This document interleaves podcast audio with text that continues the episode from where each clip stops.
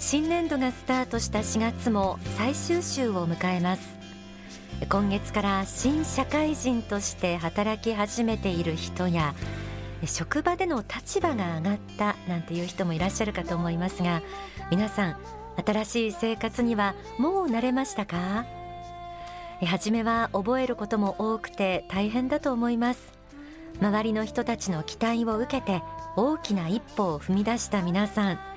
この時期を乗り越えてぜひバリバリと活躍し続けていってほしいと思います。今日はそんな頑張る皆さんにお届けしたい疲労予防がテーマです。仕事をしていく上で疲労疲れとの付き合いはどうしてもつきまといます。疲労への対策を日頃からどのように立てておくかこれも現代人の実力の一つと言えるかもしれません。天使のモーニングコール。今日は疲れる前に手を打とう。疲労予防のヒントと題して仏法真理の書籍から学んでいきます。疲労予防の効用について書籍仕事と愛そして心と体の本当の関係には次のように説かれています。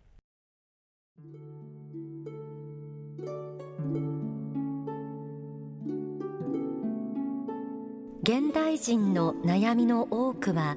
実は肉体的な疲労や精神的な疲労からも来ているのです。もし疲労というものがなかったならば悩みの80%は消えてしまうでしょう。悩みの大半は疲労から成り立っていると思います。そうであれば疲労の予防は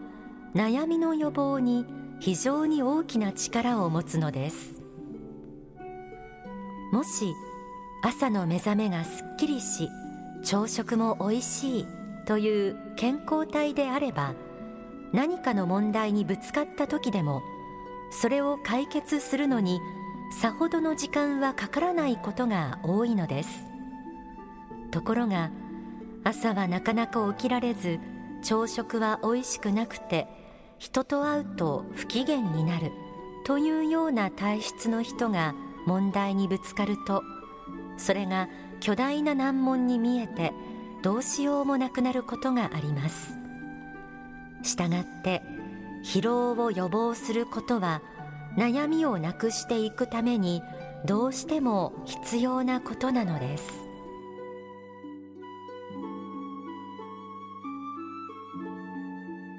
疲労の予防は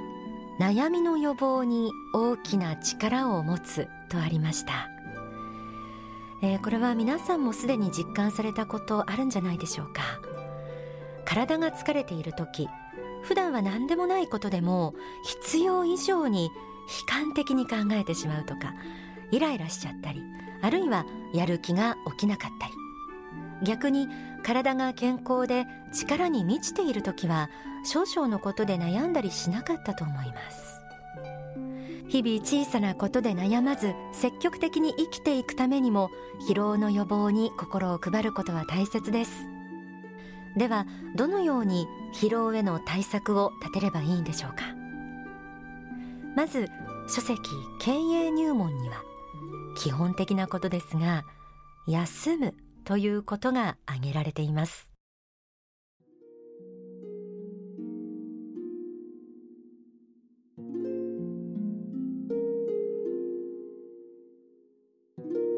肉体が限界を超えるまで頑張る人がいますがその結果体を壊して入院することになったのでは効率が悪いのです。倒れて入院するまで自分は頑張ったということを見せたいのかもしれませんが倒れた後のマイナスを考えるとあらかじめこまめに休んでおいた方が良いのです。倒れる前に休養を取ること。やらねばならないという思いを断ち切って休みを取ることが大事です。これを実行してください。働きすぎがマイナスになることもあるのです。勉強もやりすぎると能率が落ちてきます。肉体面にも配慮が必要なのです。仕事をしているとこの休むということはある意味では勇気のいることですよね。特に頑張り屋さんの人。自分に休養を与えるのが下手なことが多いようです。もちろんここ一番の時は休めないと思いますが仕事を上手にコントロールして早く帰れる時は帰る。休める時はしっかり休むといった配慮が必要かもしれません。書籍復活の法では疲労の予防として日頃の運動について指摘されています。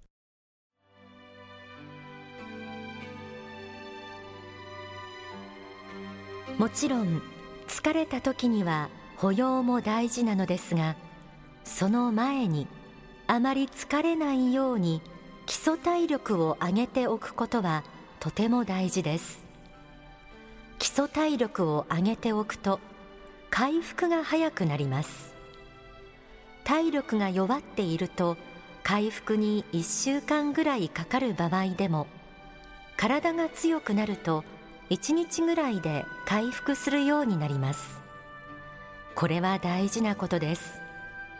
特に頭脳労働をしている人は意図して体を鍛えないとやはり回復は遅いのです。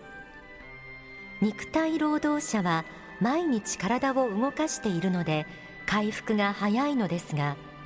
頭脳労働者は運動をしないと体は弱ります。長く知的活動をしたいと思うのであれば体をこまめに鍛えなくてはなりません。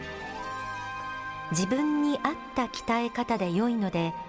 こまめに鍛えれば長く知的活動ができるのです。皆さんは運動の習慣持っていらっしゃるでしょうか？特にデスクワークが多い人ずっと座っていますから運動不足になっていることも多いかなと思います。運動不足になると次第に体力が落ちてきて疲れが溜まった時の回復能力低くなってきてますよね。疲労予防のためには体力を維持する運動の習慣を持つことが大切です。えただ今まで運動していなかった人がいきなり激しい運動をしようと思ってもなかなか続きません。かえってどこか壊しちゃったりしますのでまずいつもだったら電車に乗るところを一駅前で降りて歩いてみるとかお昼休みに簡単なストレッチでいいですのでそれをやってみる。そんなことから始めるのもいいかもしれません。分かっていてもなかなかできませんのでね本当に思い立った時にちょっとこうストレッチしてみてください。さてここまで疲労の予防法として休養を取ること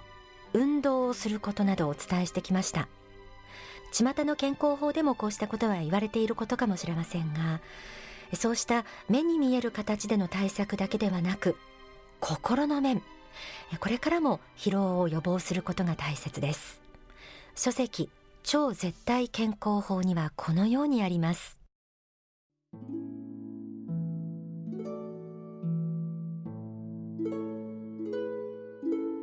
全体的に見て巧妙思想的な明るい考え方を持っている人は長寿で健康を維持できることが多いと言えます。物事には明るい面と暗い面がありますが明るい面を見て暗い面を見ないという傾向の強いタイプの方が長命で健康であることが多いのです。また物事にこだわらずくよくよせずさっぱりしたタイプの人の方が病気をせずに長く生きられるケースが多いようです。明るく積極的な考え方を持っていると長寿で健康を維持できることが多いとありました。これは心の面からのアプローチですがある意味では疲労予防に一番効果のあることかもしれません。心が落ちていてくよくよしている状態の時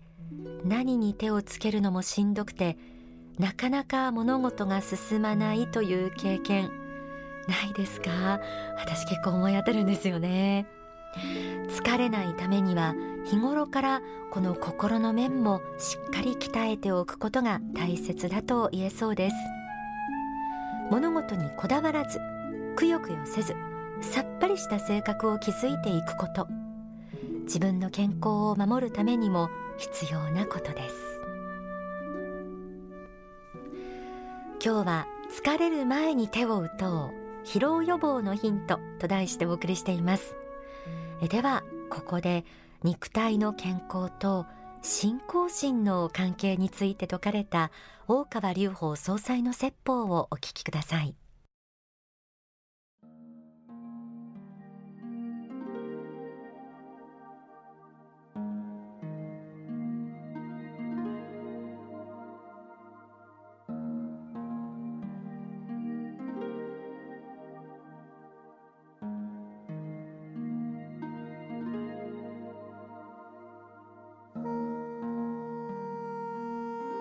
ま生きる力を強くしていかなければいけないんですよ。生きる力を強くしていく。何をもってすれば生きる力が強くなるか、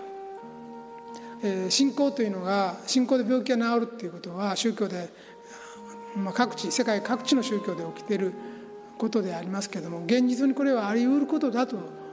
いうことは心ある医者も言っています。なぜならばえー、強い信仰心熱い信仰心を持ちますとその人の体の中の免疫機能というのがぐ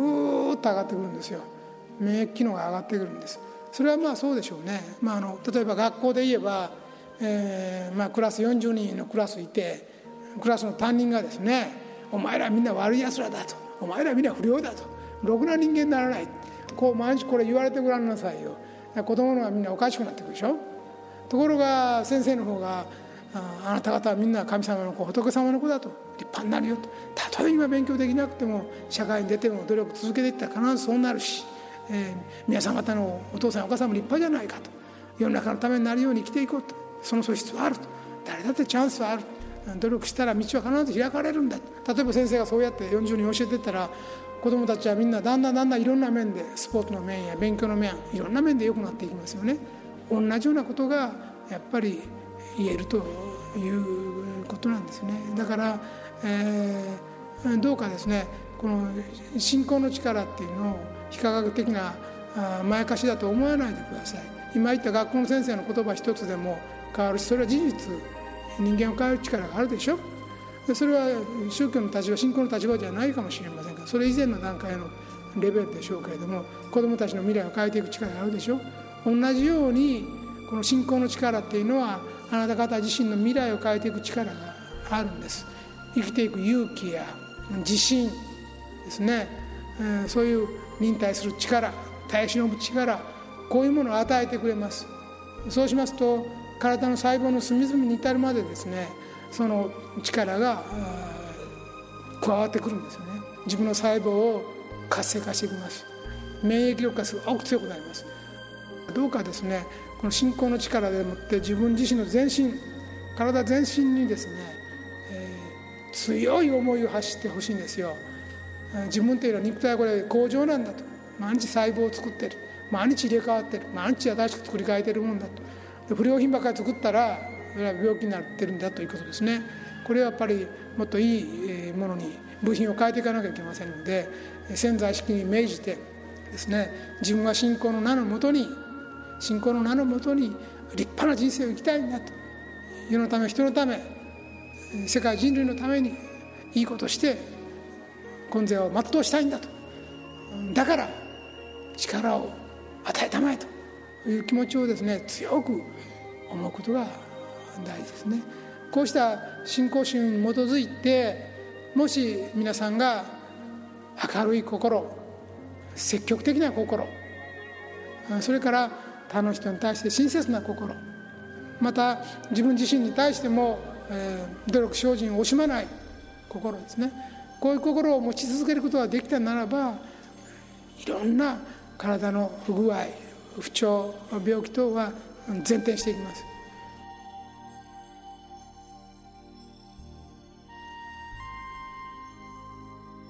お聞きいただいた説法は書籍超絶対健康法に収められています。疲労疲れた状態とは生きる力が弱くなっている状態とも言えます。えー、何度か放送でも取り上げているストレスとの付き合い方なんかも関係してくると思うんですよね。予防とは事前に手を打つことなんですが自分の体力とかあるいは、えー、精神力性格などをしっかり把握して仕事の予定などと照らし合わせて、まあ、何月はハードスケジュールが待ってるから前後には休んでおこうあるいは鍛えておこうなどこうそうしたマネジメントというのも必要になってくるかなと思います。そして今説法を聞いていただきましたがやはり心というものは本当に基本的に大事だと思います。自分自身のことを把握することがまた予防にもつながるというのは体力面からもそうですし精神力面からもそうだと思うんですね。そして精神力を鍛えるためには今お伝えしたような信仰心というのもキーワードになることがあると思います。そして今後長く力強く仕事し続ける皆さんでありますように。